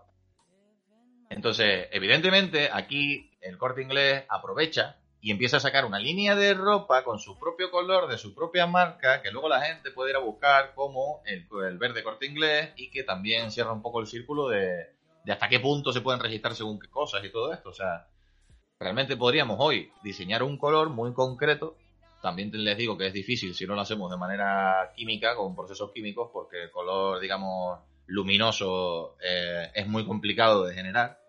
Pero el pigmento, si nosotros podríamos generar un pigmento y conseguir un tono de color muy concreto y todo esto, eh, mañana podríamos ir a la oficina de patentes, ponerlo en nuestra marca, sacar camisetas, eh, pintar un coche y sacar un modelo de coche con ese color, eh, etc, etc, etc. O sea, todos los productos que puedan venir derivados de eso. Yo sé, directamente... de un color que está registrado por Pantone, pero se conoce por el nombre de la primera empresa que lo utilizó, que es el Tiffany Blue, que es el turquesa Tiffany. El Tiffany Blue, eh, sí, sí. Ese es otro que también, que ese, por ejemplo, lo mismo, o sea, es una empresa que decidió empezar a utilizar ese color, no solo en su... Es que juraría que su empresa no tiene ese color en su branding, sino que quería utilizar ese color de manera con fines comerciales y decidieron registrarlo antes de que nadie lo utilizara, ¿sabes? Evidentemente todo eso hace 100 años, 150 años o así era mucho más fácil. Hoy en día ya te digo que es muy complicado que tú puedas llegar a registrar un color porque es algo muy concreto también, ¿sabes? Es algo muy... No sé, o sea, imagínese lo difícil que es conseguir un color que nadie más haya, entre comillas, eh, podido sacar de manera práctica, ¿sabes? Eh, y aquí es donde yo quería también un poquito abrir el debate porque en un futuro en el que a lo mejor podríamos cometer una ilegalidad tipo, hostia, tío, ten cuidado porque llevas puesto el amarillo de tal compañía y no vas a poder llevar ese suéter en la calle porque si te ve la policía te lo puede quitar porque estás cometiendo una ilegalidad. Es un futuro distópico que espero que jamás y nunca llegue. Ojo. ¿eh? Que vengan a por mí, que vengan. Con la cara descubierta. No digo que vaya a llegar, ¿no? Pero vamos a, vamos a extremar un poco la ideología, ¿no? Vamos a secar un poco nuestra propia imaginación para ponernos en eso, ¿no? En la piel de, un artista que quiere utilizar una serie de colores y que no puede luego vender ese cuadro porque ya hay otras compañías que han registrado esos colores, ¿no? Y por ejemplo, vamos a, a bote pronto, White, por ejemplo, ya que te, mencioné a ti por el, por el amarillo. Tú diseñas, tú tienes esa parte de, diseño gráfico que también te toca directamente a la hora de sacar, pues eso, tus propios diseños y todo esto.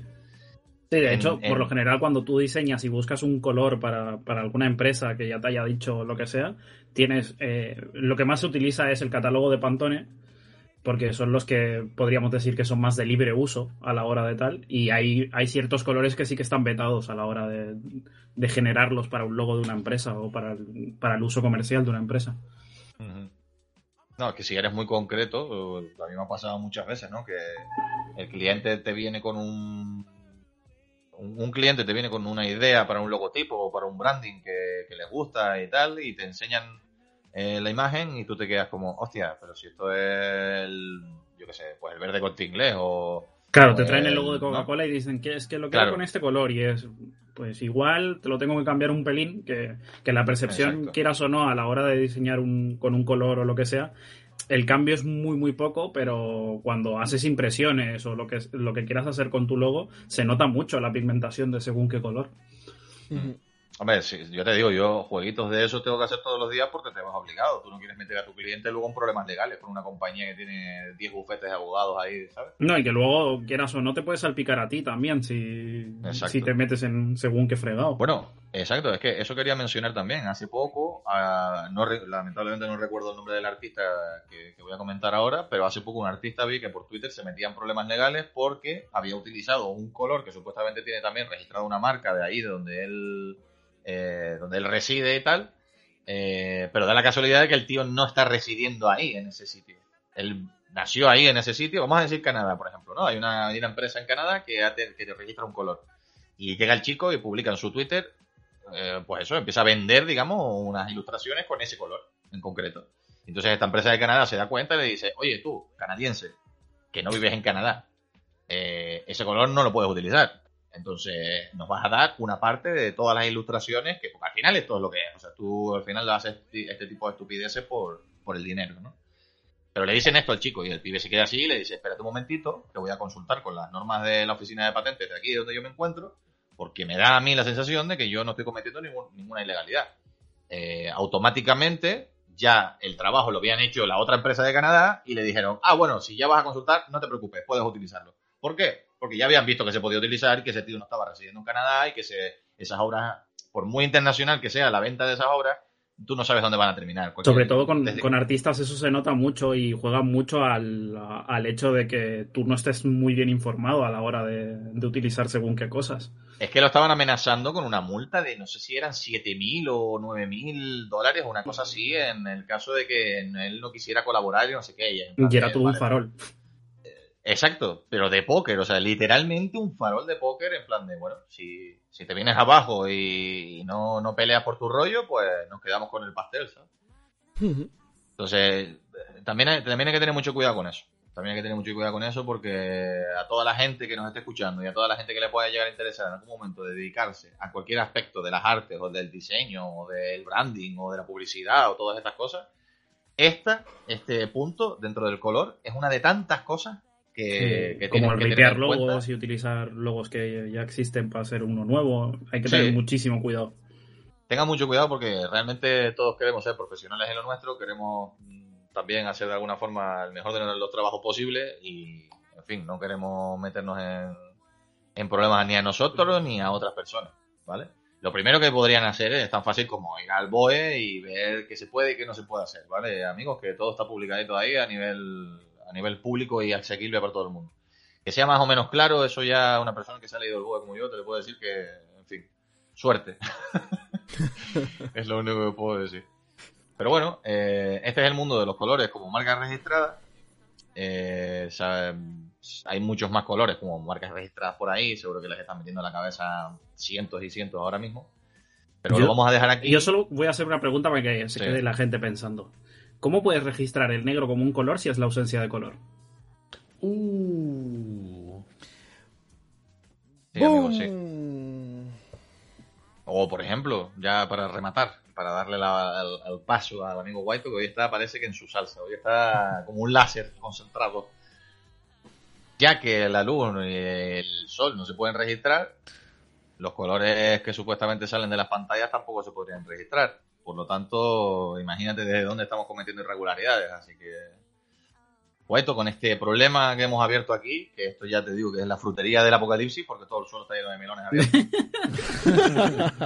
Te voy a dejar con el siguiente tema, White, y, y qué, qué vas a contarnos hoy. A ver. Pues yo eh, el tema lo improvisé un poco porque ayer llegué a casa y me quedé ahí pensando en, lo que acababa de escuchar, acababa de descubrir un grupo nuevo y hoy voy a hablar de un tema que lo he titulado Descubriendo Música.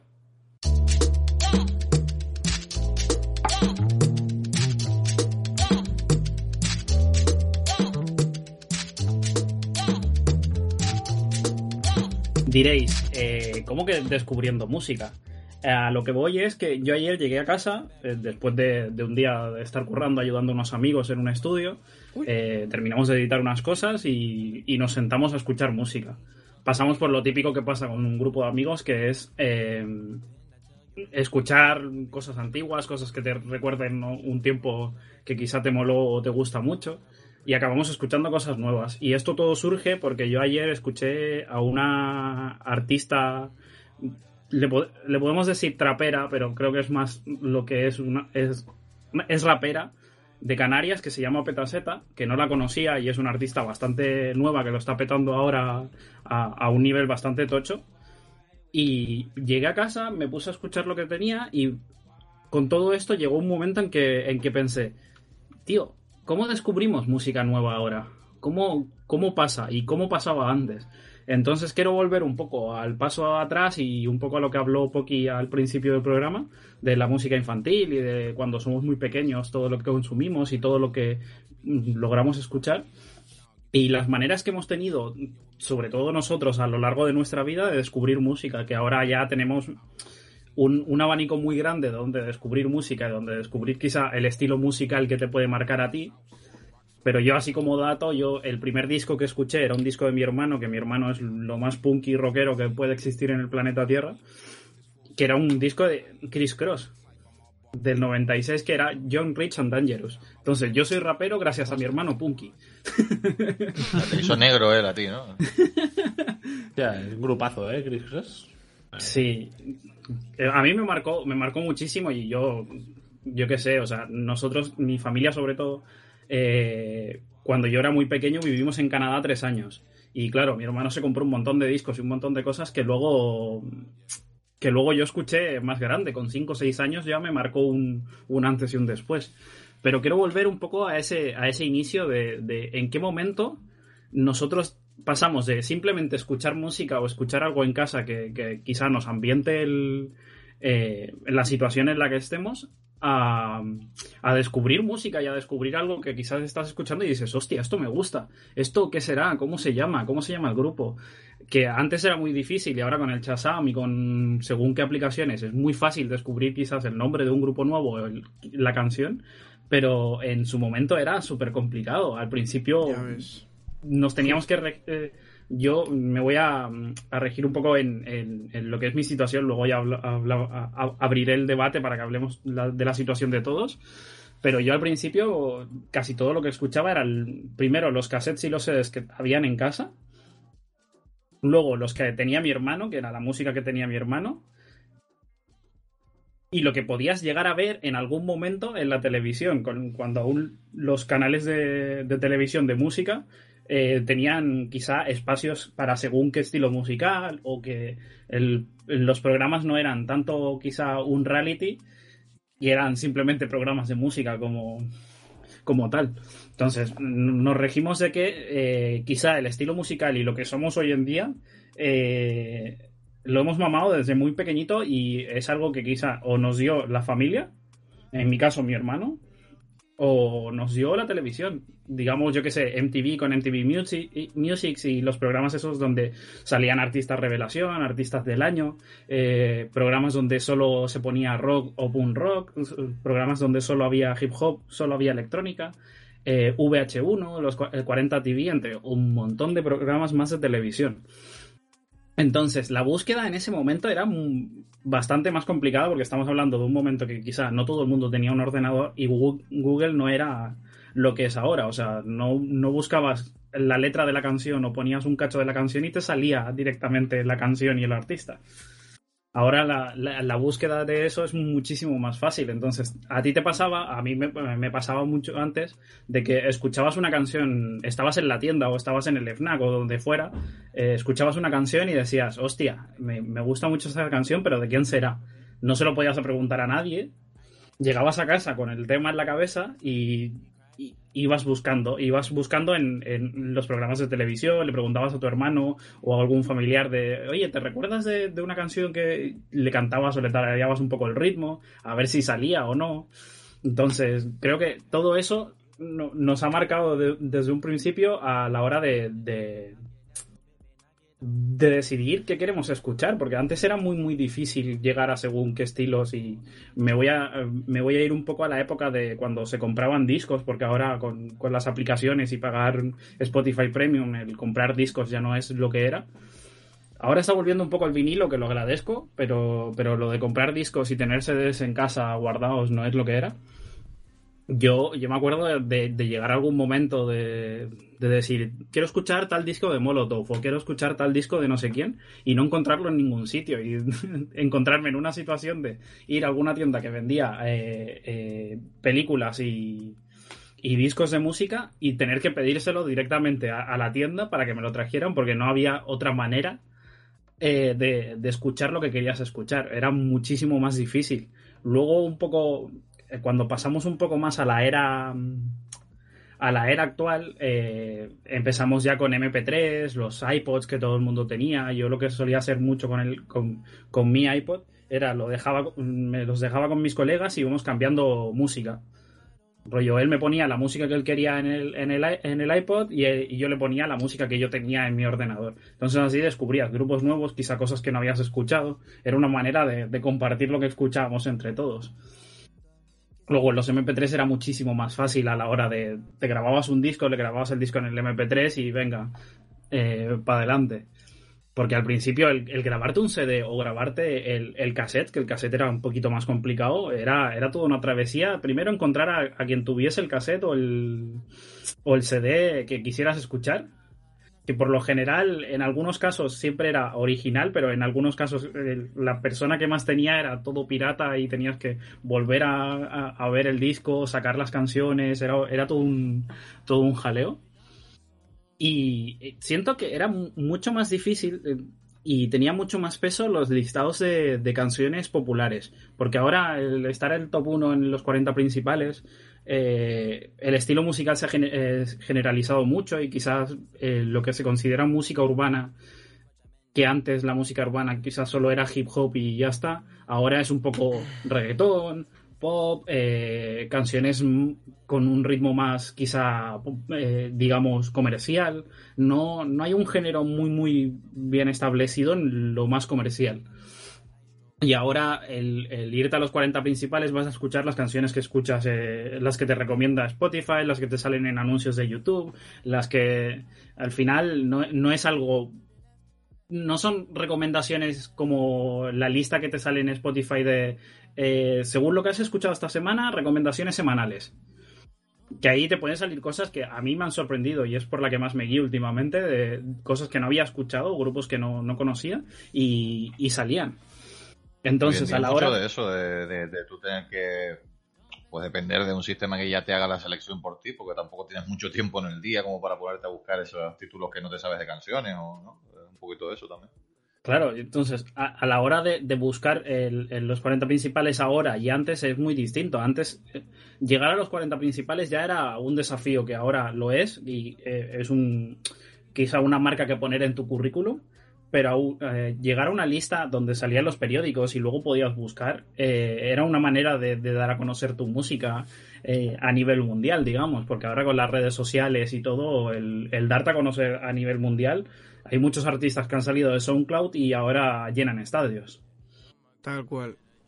Sí, además, bueno, es que yo creo que ahora con Spotify también las reglas del juego han cambiado, ¿no? Han cambiado en el caso de que antes era súper importante ser número uno de 40 principales y ahora yo creo que tiene menos importancia. Ahora tiene más importancia ser el número uno en Spotify, porque quieras que no, eh, Spotify refleja que si eres el número uno, es el que mm. está escuchando todo el mundo.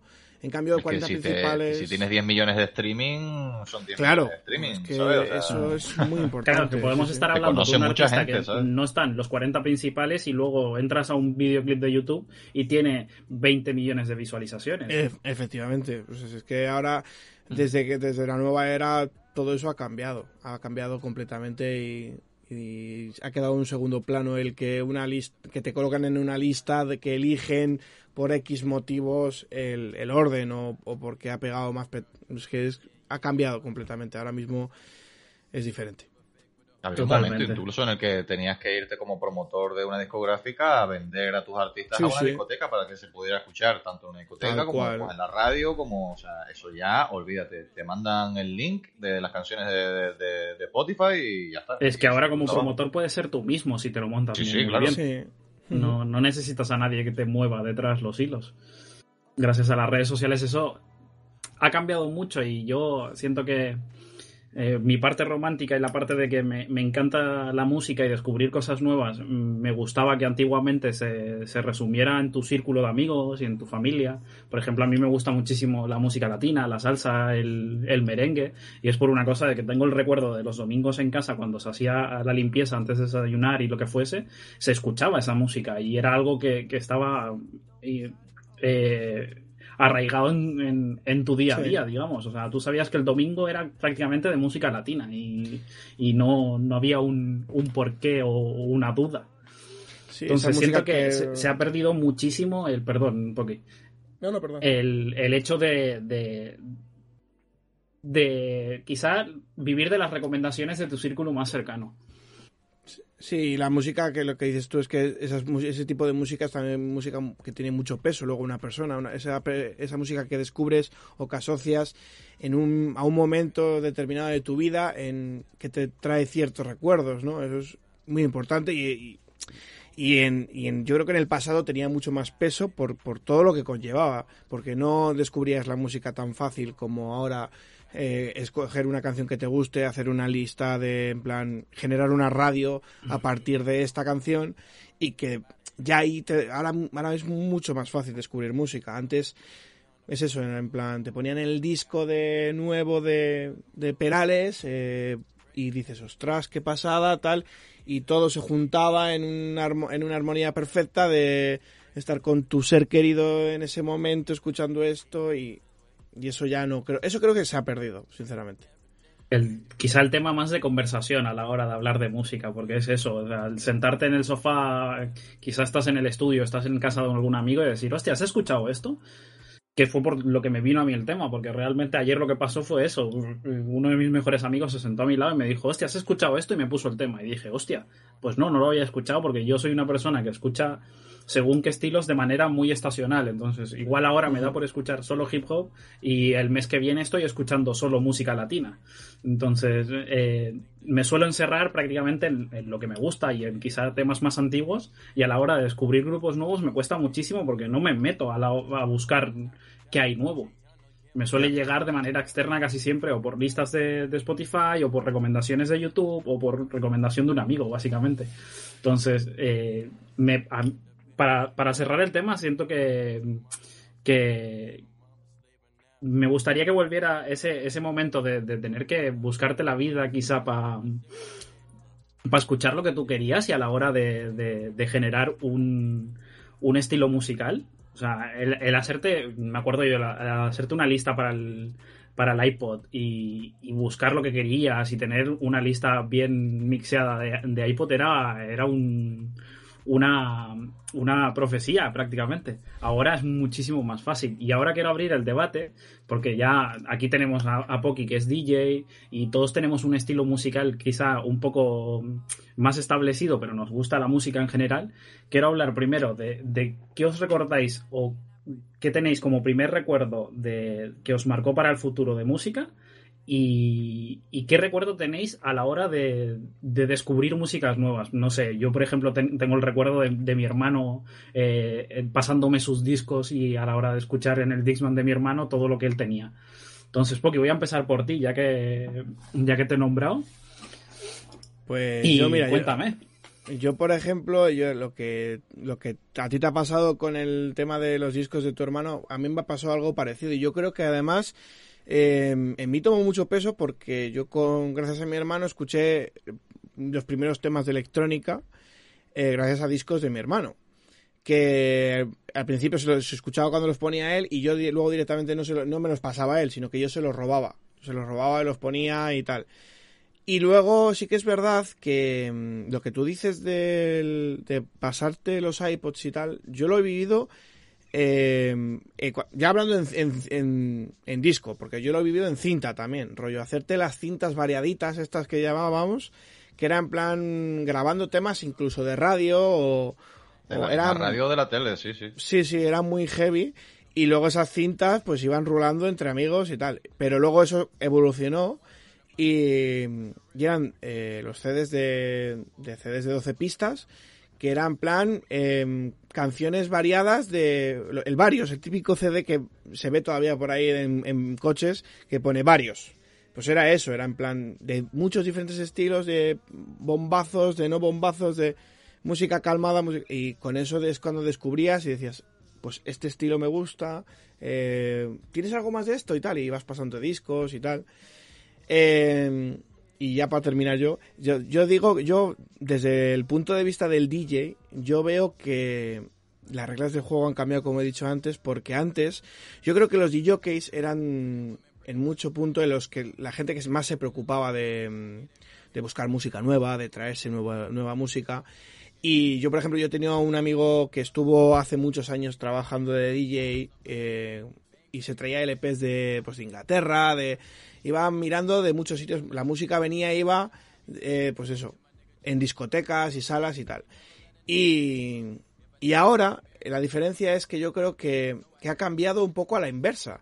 El DJ también en muchos puntos se adapta más, o sea, se, la gente conoce más música que la que, que la que conoce el propio DJ. Entonces, ¿sabes? Porque sí, siento que hay, en muchos casos, mm, yo cuando salía, por ejemplo, eh, más de fiesta que de ahora, que no, no suelo salir mucho, eh, había muchos DJs que estaban de residentes en una discoteca que tenían el mismo playlist sábado tras sábado tras sábado, añadían un par de canciones al mes y ya está. Es como decía antes Carlucho, está un poco todo inventado y ahora al generar quizá según qué listas o según qué ambiente, está más eh, de mano del DJ que de, que de mano a la música que hay. O sea, es, según mm. el, cariño que le tengas tú a la música y el cariño que le tengas a buscar cosas nuevas y buscar ritmos nuevos y quizá cómo encajarlos y todo. Eso es, eso es. Pero, pero yo, también es lo que decía. Yo, yo creo que antes el, el DJ era un escaparate, el que te traía cosas nuevas para escuchar y que te, pues te abría un poco la mente, te, te enseñaba las cosas nuevas. Y ahora creo que yo que es un poco a la inversa, porque me ha pasado, yo, me ha pasado de decir, mira, oye, ¿me puedes la canción de este grupo? ¿Qué tal? Y digo, no lo he escuchado nunca. Y, y tirarte al Spotify o tirarte a sitios donde sabes que lo tienes inmediato. Y, y ese pequeño cambio, obviamente, es, por evolución. eh. Tener la música en un clic en el teléfono móvil, pues ha cambiado muchas, muchas cosas. De hecho, yo agradezco. Totalmente. Yo tengo nostalgia también, como tú has dicho, al, a, lo anti- a lo antiguo, ¿no? A cómo se, con- se conseguía la música antes, o, o incluso en la, eto- en la época de ya, antes de Spotify, em, ver vídeos de conciertos y rebuscar y rebuscar eh, gente en foros hablando sobre qué eh, playlist había tocado en ese concierto o tal. Y ahí ya es donde luego por la internet pues eh, luchabas para conseguir los temas. Pero eso ya ahora en Spotify, por ejemplo, me parece una, una herramienta fantástica para mí porque si no es una locura. Sería una locura. Totalmente. Eso, sería una locura. Vamos, a mí me. Y lo de conseguir eso, este tema me gusta o este tema se está poniendo de moda, hacerte una lista de. en base a. Eso es una cosa que, que ha dado muchas cosas, pero también nos ha quitado otras, ¿no? Bueno, como todo, al final. Voy a seguir con, con Merck. Merck, tú que tú también tienes un estilo bastante definido, has hablado de música ya varias veces. Eh, quiero primero saber, ¿qué, ¿qué es lo que marcó tu estilo a, a- a lo que tú ahora sientes como esto es lo que me, me encanta y escucho? Y, y cómo conseguías antes el- la música. Eh, bueno, pues yo cuando empecé, pues obviamente, pues, como algunos de los que estamos aquí, o todos, básicamente, cuando no había YouTube ni nada de esto, de lo que más tiraba realmente, yo creo que era de un canal de la tele que era que se llamaba Flash TV, ¿vale? Flash que TV. creo que era de la creo que era de la cadena de Flash FM, Radio Sí. Flashback y todo eso. Que realmente ahí fue uno de los primeros momentos donde, como ya os digo, aún no había YouTube, no había nada, tenías como mucho, creo que CDs en esa época, pero recién salidos y por lo tanto básicamente los tenías que, que comprar ya grabados, ¿vale? Y tal.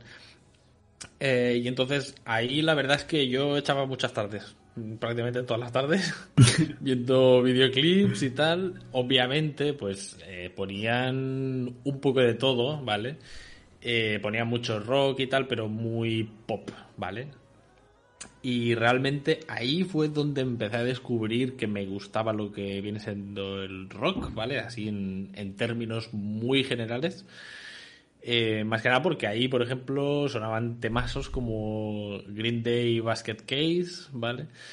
Y de esos estilos, ¿vale? Que es... eh, ya os digo, o sea, había videoclips que daba la sensación que querían ser como punkis, pero luego resultaba que no, ¿sabes? O sea, Ya que en era un, esa punky- época... era un punky muy comercial también. Claro, yo en esa época pensaba que Avril Lavigne era muy punky, ¿sabes? Por ejemplo, con la canción de Skater Boy, ¿sabes? Ay, era un poco mi crush, ¿vale? En esa época, en fin. Eh, fue La muy fue, divertido. la fue de muchos. Fue muy divertido. Y ahí descubrí eh, realmente mi primer grupo favorito por mi parte autónoma, vamos a decir. O sea, antes me habían gustado grupos, pero que siempre alguien te decía, oye, escucha esto, tal, y a lo mejor te gustaba, pero sin más, ¿no? Porque como de alguna manera venía recomendado, lo escuchabas con esa persona o lo que sea, ¿no? Y entonces, bueno, era más eh, natural o tal, pero bueno. Eh, ahí descubrí mi primer grupo favorito que fue Linkin Park, que me marcó toda mi infancia, bastante. Y bueno, y de ahí fue de ahí para arriba. De ahí para De arriba. ahí, de ahí la búsqueda de cada uno. Y por último, top. Carlucho, que tú eres un poco el, el mayor en, en un par de años de- del grupo. Hay que Eh, decirlo, ¿no? O sea, siempre tiene que salir. Cuéntanos, ¿cómo era Jesucristo, Carlucho? No, yo cuando grupo, escuchaba disco. música en piedra, ¿sabes? en tambor tribal. No, a ver, yo el, el- el- lo que recuerdo un montón, que antes lo estaba diciendo Poki, tío, era eso de pegar la cinta de casea a la tele, tío.